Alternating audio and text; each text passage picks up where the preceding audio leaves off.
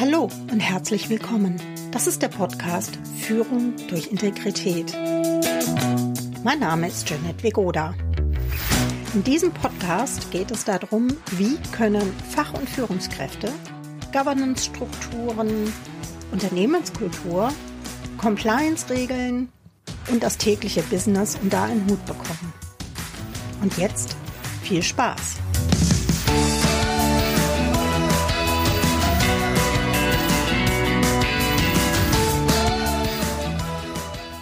Na, stecken Sie auch gerade mal wieder in einem Transformationsprozess? Kaum eine Führungskraft kommt heute ohne tägliche Transformation, Change-Projekte oder ähnliches aus. Ja, es sind herausfordernde Zeiten. Nicht nur wegen Pandemie oder der nachfolgenden Krise. Aber heute wollen wir mal darüber sprechen, wie kann denn eine Transformation im Bereich von Kultur, Ethik oder Governance denn wirklich gelingen? Was ist denn das Besondere bei Governance oder Transformation im Bereich Ethik oder Werte? Das Besondere daran ist, dass es sich hier um eine Kulturtransformation handelt. Man könnte natürlich auch sagen, ein Cultural Change.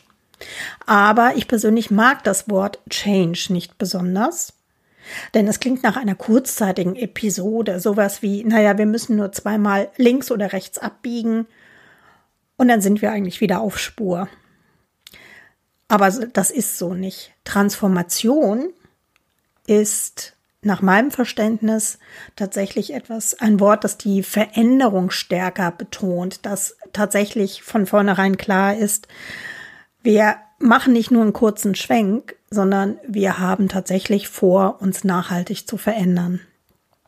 Also, wenn wir uns Kulturtransformationen anschauen, dann ist es egal unter welchem Namen so, dass es für Organisationen, Unternehmen, egal welcher Größe, tatsächlich einschneidende Momente sind. Es gelingt nicht immer, aber immer sind die Auswirkungen groß. Bei einer Kulturtransformation geht es darum, die Substanz auch in Frage zu stellen. Das heißt, es geht auch an die Substanz der Führungskräfte, es geht an die Substanz der Menschen, die in diesem Unternehmen arbeiten. Denn es wird hinterfragt, deutlich stärker als bei einer neuen Strategie, was tut ihr eigentlich den ganzen Tag? Und je größer die Perspektive dieser Kulturtransformation ist, desto größer ist auch die Verunsicherung. Besonders wenn ein Corporate Governance System eingeführt wird oder Werte betont werden sollen oder auch die Ethik in einer Kultur stärker in den Vordergrund gestellt werden soll, dann ist die Verunsicherung besonders groß. Dies kann zum Beispiel sein nach Compliance-Krisen, wenn sowieso alle, hm, ich sag mal, sehr, sich sehr in Frage stellen. Denn damit, da wird deutlich, dass es nicht einfach damit getan ist, ein paar Prozesse zu ändern eine neue Software einzuführen, eine neue Datenbank für irgendwelche Richtlinien. Nein, dann ist klar, es muss sich auch das Mindset ändern. Und das ist definitiv deutlich schwieriger als eine komplexe SAP-Einführung, ohne den entsprechenden Kollegen zu nahe treten zu wollen. Wenn Corporate Governance, Compliance oder Ethik eingeführt werden soll in einem Unternehmen, dann braucht es auch ohne Krisen nicht nur ein Regelframework, sondern das neue Mindset. Und die sozialen Auswirkungen und die kulturellen Auswirkungen und auch die psychologischen Auswirkungen werden leider häufig nicht so stark mitgeplant, wie es vielleicht nur tut. Und ähm, hinterher wenn dann vielleicht das Kind in den Brunnen gefallen ist und äh, die Widerstände viel zu groß sind, als dass man wirklich weitermachen kann wie gehabt, dann wird klar, die kulturellen und psychologischen Auswirkungen sollte man besser mitplanen. Wir halten also fest, die Einführung eines Compliance-Systems ist eine Herausforderung für die Unternehmenskultur. Leider wird das selten mitgeplant. Ich habe das selbst schon gesehen. Ähm, wenn es nicht mitgeplant wird, kommt es spätestens nach einem Jahr wieder nach oben und äh, wird zu einem Thema. Die Auswirkungen, die bei der Einführung von Ethikrichtlinien beispielsweise sich ergeben, sind Auswirkungen auf die Tiefenstruktur des Unternehmens. Die Frage ist also, wie bekommt man eine erfolgreiche Transformation hin, die auch nach außen sichtbar wird? In der nächsten Folge möchte ich das mit einer Expertin diskutieren, die erfolgreich äh, eine Kulturtransformation im Energiebereich gesteuert hat. Und ähm, da gibt es viele Punkte, wo ich sagen kann, ja, das sind spannende Beispiele, tolle Inspirationen, um auch für das Thema Ethik, äh, Governance und Compliance sich das mal anzuhören. Wenn wir ein Compliance-System einführen, was ändert sich dabei in Bezug auf die Unternehmenskultur konkret? Das sind vor allen Dingen drei Punkte. Es braucht eine klare Ausrichtung der Geschäftsleitung, der sogenannte Tone from the Top, damit klar ist, in welche Richtung es geht. Denn nur wenn die oberste Ebene entschieden ist in dem Punkt, dann folgt auch quasi der Rest der Organisation. Zweitens. Führungsleitlinien ändern sich.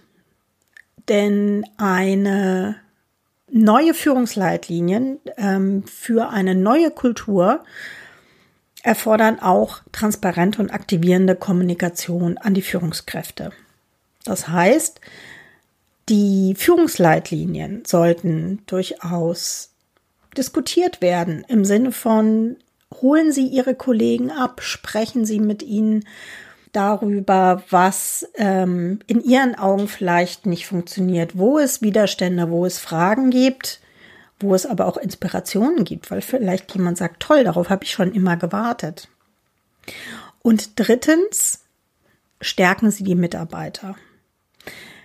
Die Mitarbeiter können eigentlich nur motiviert werden, neue Verhaltensweisen einzuüben, wenn sie verstehen, was die Perspektive ist und äh, warum sie neue Denkweisen und neue Verhaltensweisen einnehmen sollten. Das heißt, wir haben äh, die, um es nochmal zusammenzufassen, wir haben die oberste Ebene der Geschäftsleitung, sei es nur Vorstand oder Geschäftsführung, dann darunter die Führungskräfte und schließlich die Mitarbeiterinnen und Mitarbeiter, die im Alltag mit ihrem Verhalten den, den Ausschlag geben. Und wenn Sie jetzt das planen oder mitten in einer Transformation stecken, dann wissen Sie vielleicht noch nicht so genau, wo Sie anfangen sollen oder wie Sie die einzelnen Bereiche am besten beginnen können meine Ideen dazu, meine Tipps für Sie dazu, fühlen Sie Ihrem Vorstand auf den Zahn. Wie sehr stehen die Mitglieder der Geschäftsführung wirklich hinter den Werten, Ethikregeln und dem Tone from the Top? Denn es ist völlig klar, sobald ein Vorstand die Idee hat, ja, wir kommunizieren da mal was Schönes, drucken vielleicht eine tolle Broschüre, aber im Prinzip müssen wir uns da nicht wirklich dran halten, spürt das die ganze Organisation. Zweitens, gehen Sie mit Ihren Peers auf der Management-Ebene ins Gespräch. Welche Bedenken, Widerstände, aber auch Hoffnungen auf Besserung gibt es? Ja, es gilt auch dann, durchaus kontroverse Diskussionen auszuhalten. Aber, wie heißt es so schön, nur durch Reibung kann auch Wärme entstehen, die dann letztendlich zu einer Energie führt, die dann in Veränderung mündet. Und nicht zuletzt nehmen Sie die Beziehung zu Ihren Mitarbeiterinnen ganz oben auf die Prioritätenliste. Eine gute Führungsbeziehung ist die Voraussetzung dafür, dass Menschen bereit sind, über eine Änderung des Verhaltens zumindest nachzudenken. Denn häufig reicht es ja nicht oder es sollte jedenfalls nicht ausreichen, in einem Change-Seminar zu sitzen, vielleicht ein Online-Training zu machen, ähm, sich durch Präsentationen zu klicken und dann zu sagen, so, jetzt habe ich den Change erledigt. Das sollte nicht sein, sondern die Frage ist wirklich, wie kann ich die Menschen aktivieren, dass sie ihr eigenes Verhalten reflektieren, um klarzumachen, was muss ich jetzt eigentlich ändern. Und ja, Sie haben es wahrscheinlich schon gemerkt oder kennen es aus eigenem Erleben, dass der größte Moment einer Kulturveränderung ist häufig der, dass Widerstand entsteht. Und ähm, das gilt natürlich bei verschiedenen Change-Projekten auch, aber besonders bei Kulturveränderung ist es richtig sichtbar. Und was da Kulturveränderungen, gerade wenn es darum geht, Ethikrichtlinien einzuführen, weil es vielleicht früher da Unklarheiten gab oder vermeintliche Spielräume ausgenutzt wurden, die dann zu Compliance-Vorfällen führten wenn es sozusagen eine negative Auswirkung im Vorfeld gab, dann ist der Widerstand meistens noch größer. Nicht ganz so groß ist der Widerstand bei Marketing oder der Einführung einer neuen Unternehmensmarke. Ja, da gibt es dann meistens äh, eine relativ gute Stimmung bei den Mitarbeitern. Meistens finden sie das ganz toll, weil es einen Aufbruch verkörpert und äh, da gibt es vielleicht ein neues Logo und einen neuen Claim, der einfach äh, ja im Prinzip wie die Frühjahrsmode was Schönes, Neues, Tolles ist.